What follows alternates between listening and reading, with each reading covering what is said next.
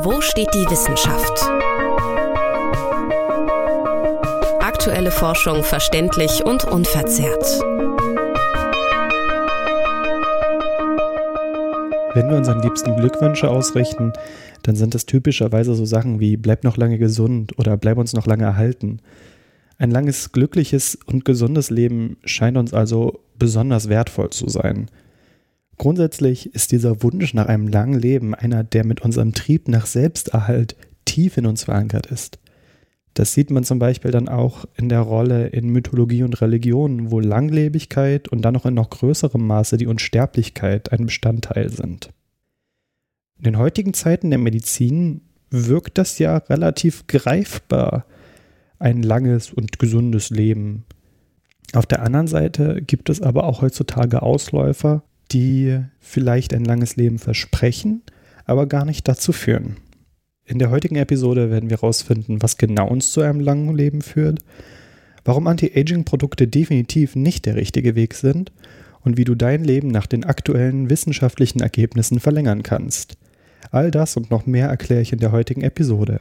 Herzlich willkommen, ich bin Lukas und das ist Episode 2. Lebe lang und in Frieden.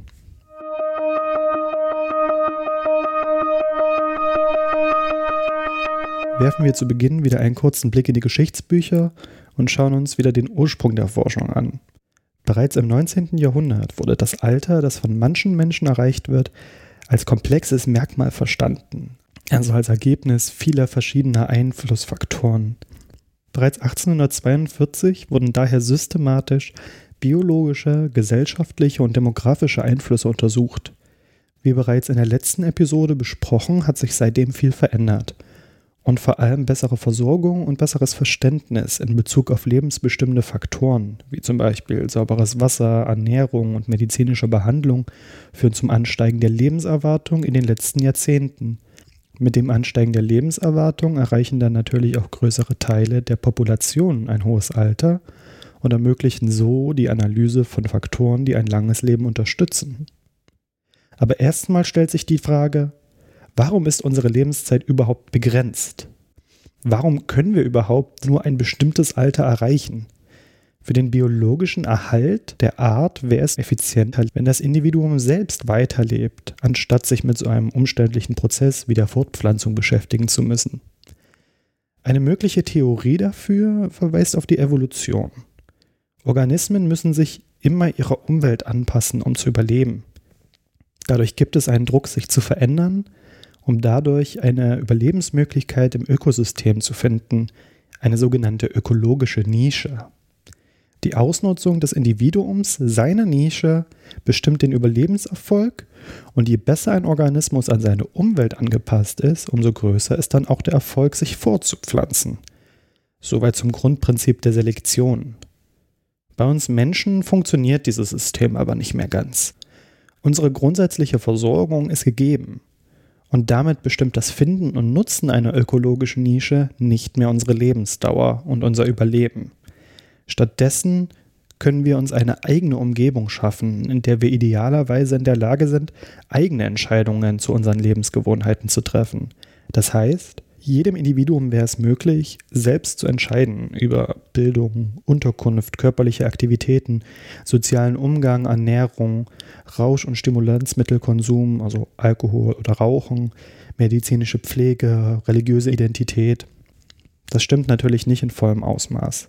Man kann selber nie komplett die Faktoren bestimmen, die das eigene Leben kennzeichnen. Aber im historischen Vergleich sind wir diesem Idealzustand so nah wie noch nie. Im Endeffekt heißt das also, dass nicht die Umgebung unsere Lebensgewohnheiten vorgibt, sondern wir selbst. Logischerweise führt das dann zu einer extremen Vielfalt in der Gesellschaft und eine Individualisierung der Lebensgewohnheiten. Und doch scheinen sich darin gewisse Populationen zu finden, die durch ihre Vermehrung wieder eine gewisse evolutionäre Entwicklungsrichtung vorgeben. Also sozusagen das Finden einer eigenen Nische in einer unglaublich komplexen und heterogenen Gesellschaft. Mit dem Ergebnis, dass bestimmte Populationen ein besonders hohes Durchschnittsalter erreichen können. Und diese sind dann natürlich von Interesse für die Forschung. Erstmal müssen wir aber ein bisschen Begriffsdefinition betreiben, um exakt darüber reden zu können, was ein langes Leben überhaupt bedeutet. rein mathematisch gesehen. Das ist gar nicht so leicht, wie man denkt, denn die Begriffe sind oft nicht klar voneinander abgegrenzt, vor allem im Deutschen, wo oft keine allgemeingültige Übersetzung existiert. Wenn man darüber nachdenkt, wie man das Alter, das eine Person erreichen kann, misst, fällt einem wahrscheinlich als erstes der Begriff Lebenserwartung ein. Das ist aber im Zusammenhang dieser Episode relativ nutzlos, denn die Lebenserwartung bezieht sich darauf, welches Alter ein Individuum erwartungsgemäß erreichen kann auf Basis der Population, in der es lebt. Ein kleines theoretisches Beispiel. In einer Gesellschaft sterben 50 Prozent der Menschen sehr jung und 50 Prozent sehr alt. In einer anderen erreichen 100 Prozent ein mittleres Alter. Im Schnitt gesehen hätten beide dieselbe Lebenserwartung. Wir wollen jedoch, dass jede einzelne Person ein möglichst hohes Alter erreicht. Das heißt, wir legen als Grundlage ein maximales Alter, das wir erreichen können und das durch unsere biologischen Voraussetzungen vorgegeben ist. Das wird als Lebensspanne bezeichnet. Und dann wollen wir, dass jedes Individuum der Gesellschaft in der Lage ist, diese Lebensspanne auszureizen. Dieser Zustand wird dann als Langlebigkeit definiert. Und durch die bereits erwähnten Verbesserungen in Versorgung und Verständnis erreichen immer mehr Menschen ein hohes Alter, sodass wir mittlerweile Langlebigkeit oft mit dem Überschreiten eines Alters von 100 Jahren verbinden. Nun, da wir wissen, was mit einem langen Leben überhaupt gemeint ist, müssen wir noch einen persönlichen Blick auf das Thema werfen, um zu verstehen, wie wir in der heutigen Gesellschaft überhaupt mit der Problematik des langen Lebens umgehen.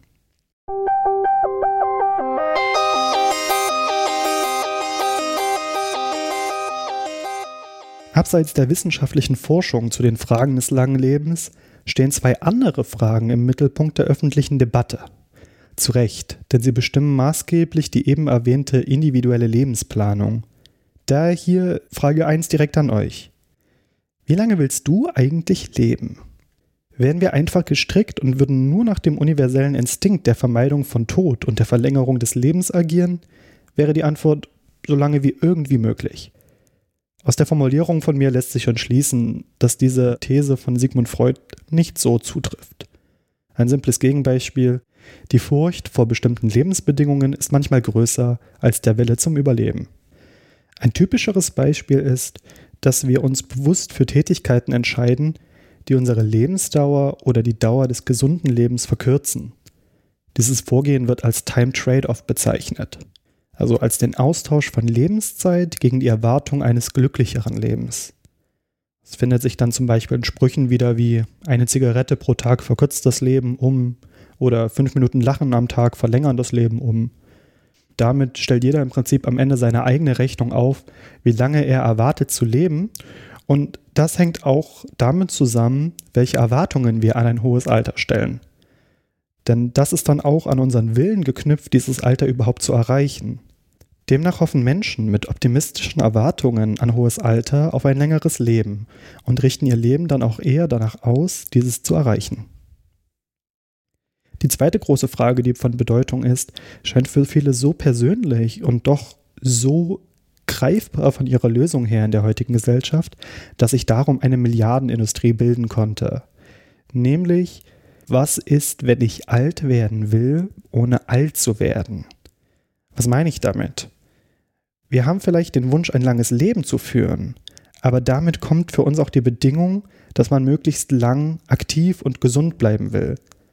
Ein hohes Alter selbst genügt nicht.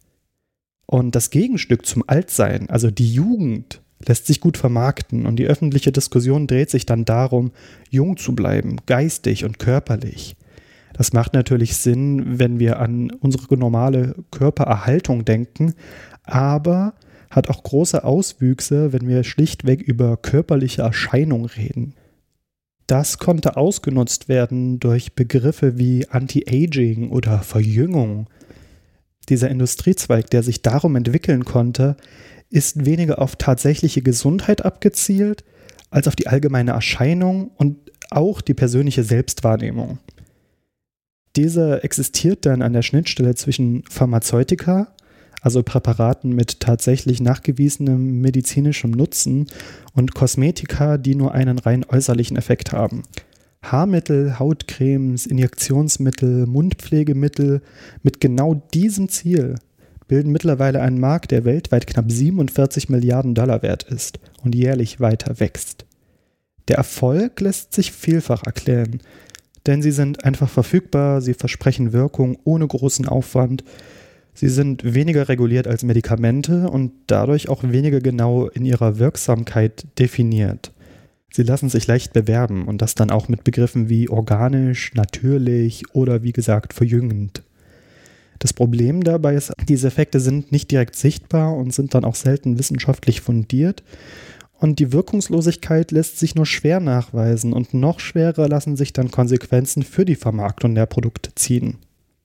Das heißt, die medizinischen Effekte, geschweige denn verjüngenden Effekte, beruhen nicht auf Wissenschaft, sondern auf einer Vertrauensbasis zwischen dem Produkt und dem Benutzer, in der Hoffnung, dass ein Langzeiteffekt eintritt, welcher dann natürlich auch mit dem langfristigen Konsum des Produkts und damit langfristigen Einnahmen für den Hersteller des Produkts einhergeht.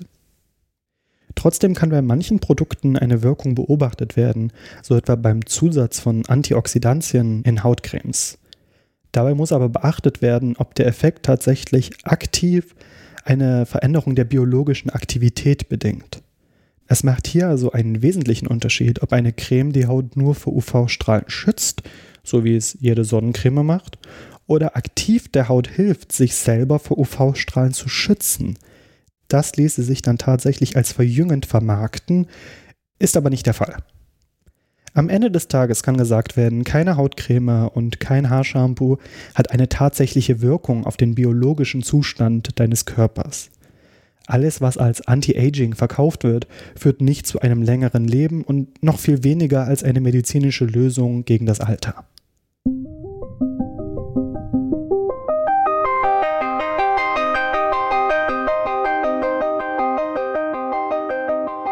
Wechseln wir stattdessen nach Italien genauer gesagt auf die Insel Sardinien.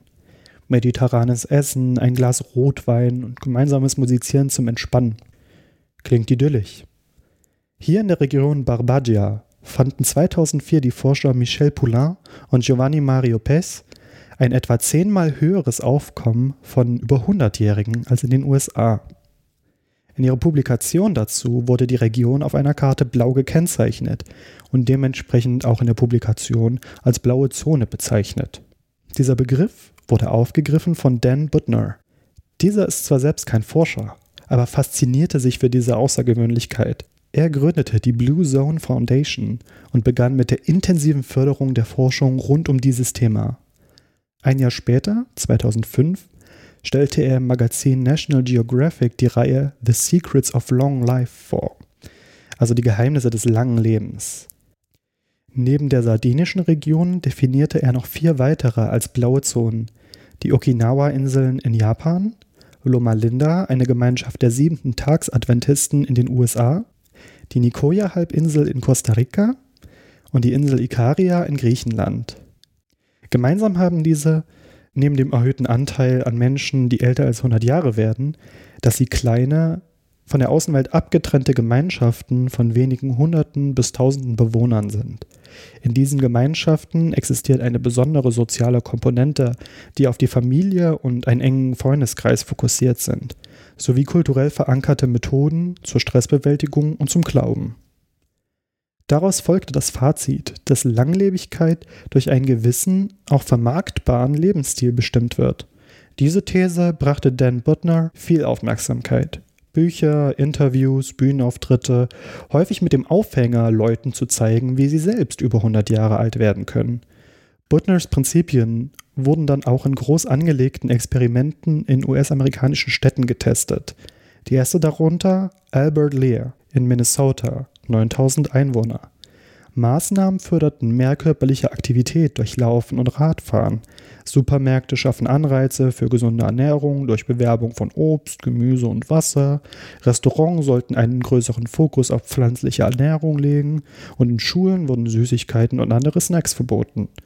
Das Ergebnis? Wenig überraschend, die Menschen lebten gesünder.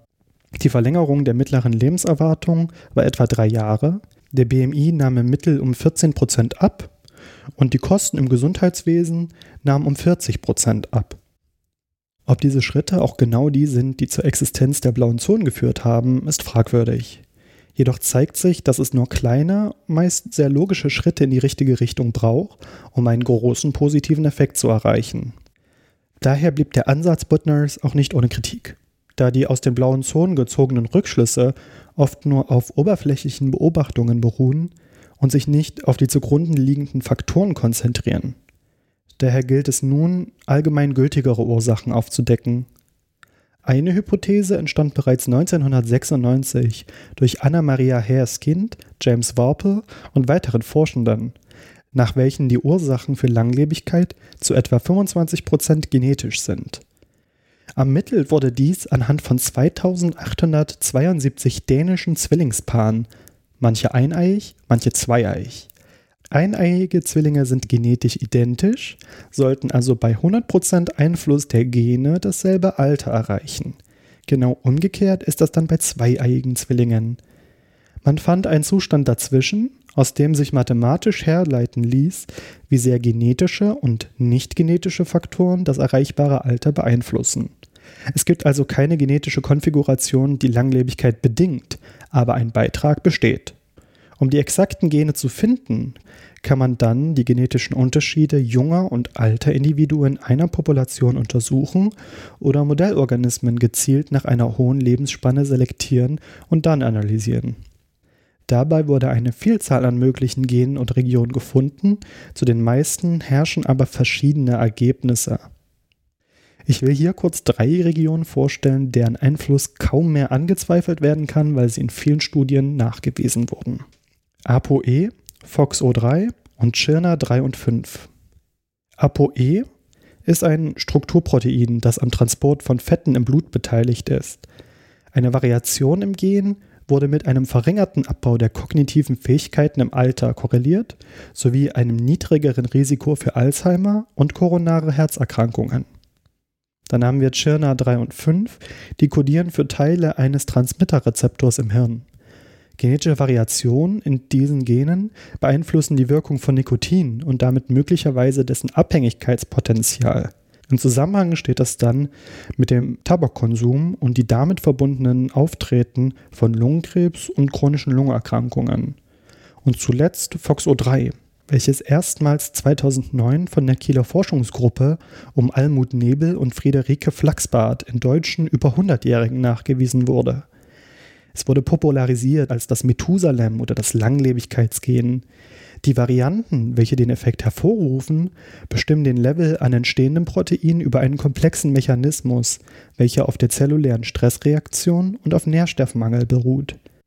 Eine Verringerung der Nährstoffversorgung und der Versorgung mit Wachstumsstimulantien gehen dabei in ein komplexes System von Zellstress und Zellüberleben über und bedingen, paradoxerweise, eine Verlängerung der Lebensspanne. Vielleicht ist es euch aufgefallen, alle drei Regionen, die ich gerade vorgestellt habe, besitzen eine sehr direkte Verbindung zu einem für uns sehr logischen Prozess für langes Leben. ApoE mit dem Verlust der Denkfähigkeit, Chirna 3.5 mit der Anfälligkeit für Tabakkonsum und FOXO3 mit der Ernährung. Der letzte Punkt ist übrigens äußerst interessant, da die Ernährung einen großen Einfluss auf unsere Lebensdauer zu haben scheint und gleichzeitig einer der Aspekte unseres Lebens ist, den wir selber am besten bestimmen können. Die Forschung um die Bedeutung der Ernährung wird vorangetrieben durch Linda Partridge am Kölner Max-Planck-Institut für die Biologie des Alterns.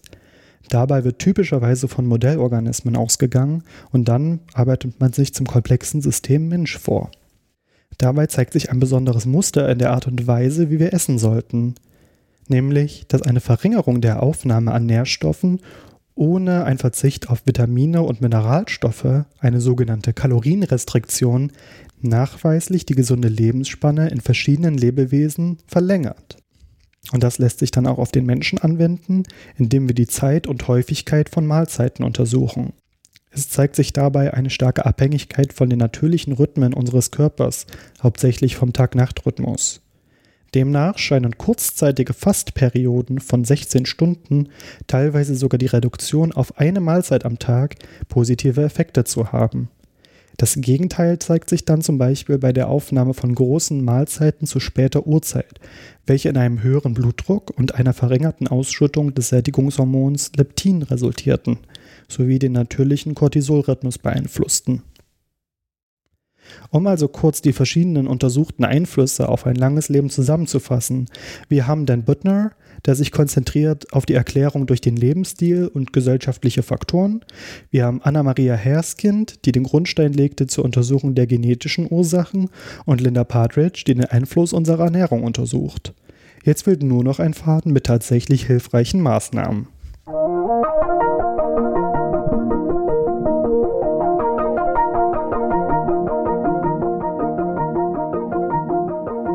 Das war jetzt eine ganze Menge geballtes Wissen. Aber wenn ihr aufgepasst habt, es gibt wenige Überraschungen. Es scheint sich zu bestätigen, dass das, was wir für ein gesundes Leben halten, grundsätzlich auch der effizienteste Weg ist, ein langes und gesundes Leben zu führen. Es ist leicht, die Ursachen für ein langes Leben in den Genen oder anderen unbeeinflussbaren Faktoren zu suchen, aber wieder und wieder wird gezeigt, dass die Faktoren mit dem größten Einfluss eben jene sind, die wir durch unsere Lebensführung bestimmen können. In einer US-amerikanischen Studie aus dem letzten Jahr wurden fünf spezifische Faktoren benannt, die alle dazu beitragen können, ein längeres Leben zu ermöglichen. Die mögliche Verlängerung der Lebenserwartung von über 50-Jährigen wird beziffert auf 14 Jahre für weibliche und 12,2 Jahre für männliche Individuen bei Einhaltung aller fünf Faktoren. Diese Berechnung beruht aber nur auf einem mathematischen Modell, lässt sich also nicht eins zu eins in das echte Leben übertragen, aber trotzdem zeigen sich eindeutige Trends, die ich euch nun kurz vorstellen möchte. Wer also auf einen praktischen Leitfaden gehofft hat, darf nun mitschreiben. Fangen wir an mit dem wichtigsten Faktor, der den größten Einfluss hat, das Rauchen. Tabakkonsum ist und bleibt einer der klarsten Risikofaktoren für eine ganze Reihe an Krankheiten, darunter Lungenkrebs, chronische Lungenerkrankungen, Diabetes und Erkrankungen im Herz-Kreislauf-System. Wer also ein langes Leben führen möchte, sollte besser nicht rauchen oder am besten niemals geraucht haben. Als zweitwichtigster Faktor wurde die körperliche Aktivität bestimmt. Selbst kurze Spaziergänge von einer halben Stunde haben schon einen positiven Effekt. Und maximale Effekte zeigen sich dann schon ab fünf Stunden mittlerer körperlicher Aktivität pro Woche. Die Wirkung wird hier vor allem über eine bessere Funktionsfähigkeit des Herz-Kreislauf-Systems und des Stoffwechsels vermittelt. An dritter Stelle folgt die Einhaltung eines Normalgewichts. In dem Paper wurde als Messgröße der BMI herangezogen, welche an sich aber mit Vorsicht genossen werden muss, weil er die Gesundheit nur auf Körpergewicht und Körpergröße reduziert. Jedoch lässt sich auch hier ein Muster erkennen, wonach ein gesundes Körpergewicht mit einem BMI um 23 bis 25 am besten wirkt. Kleine Variationen verändern dann das Ergebnis wenig zum positiven oder negativen. Massive negative Folgen kommen dann ab einem BMI über 30, also der Klassifikation als Adipositas. Hier sind die Folgen sehr negativ auf das Herz-Kreislauf-System und den Stoffwechsel und, zu, und zudem ist Adipositas ein Risikofaktor für Brustkrebs. Von weiterer Bedeutung ist der vierte Faktor, den ich auch bereits angesprochen habe, eine ausgewogene und vollwertige Ernährung. Dabei wurde hier auf einen Index zurückgegriffen, welcher nach aktuellen ernährungswissenschaftlichen Erkenntnissen aufgestellt wird. Das wenig überraschende Ergebnis lautet, gute Ernährung führt zu einem längeren Leben. Auch wenn die Orientierung an diesem groben Index nur wenig Spielraum zur Diskussion der Ursachen des Effekts zulässt. Dafür lohnt sich dann der Blick direkt in die Forschung an Ernährung und langem Leben und die bereits erwähnte Kalorienrestriktion. Ohne die Versorgung mit essentiellen Stoffen einzuschränken, wirkt eine Reduktion der Kalorienaufnahme um 20 bis 40 Prozent am effizientesten und verringert Risikofaktoren für Erkrankungen des Herz-Kreislauf-Systems, Krebs und Diabetes. Als fünfter und letzter Faktor wurde der Alkoholkonsum untersucht. Überraschenderweise wird bei Verzicht auf Alkohol eine geringere Lebenserwartung errechnet als beim täglichen Konsum von bis zu 15 Gramm reinem Alkohol am Tag. Zum Vergleich, ein Glas Wein mit 100 Milliliter oder eine Flasche Bier mit 330 Milliliter enthalten etwa 12 Gramm Alkohol. Jedoch muss hier klar gesagt werden, dass die Studie nur die direkte Auswirkung des Alkohols auf den Körper betrachtet, ungeachtet der komplexeren Risiken. In Kritik zu diesem Ergebnis steht die Untersuchung der Global Burden of Disease Studie, welche genau diese Risiken untersucht, die Auswirkungen durch Unfälle, ein erhöhtes Risiko von Krebs- und Lebererkrankungen einbezog und auch die gesellschaftlichen Schäden durch Alkohol abschätzte. Dadurch geht der vermeintliche positive Effekt des Alkohols verloren und man lebt unterm Strich am längsten ohne Alkohol. Wir sehen also, dass das Thema an sich immer noch genauso komplex ist wie im Jahr 1842 und trotz aller Forschung bestehen immer noch Uneinigkeiten. Manches ist aber mittlerweile unbestritten und auch logisch, wenn wir unseren eigenen Körper betrachten. Rauchen schadet nachhaltig, Bewegung tut gut und eine ausgewogene Ernährung ebenso. Also gönne ich mir heute noch einen langen Spaziergang und etwas Gemüse zum Knuspern. Mein Körper wird es mir hoffentlich danken.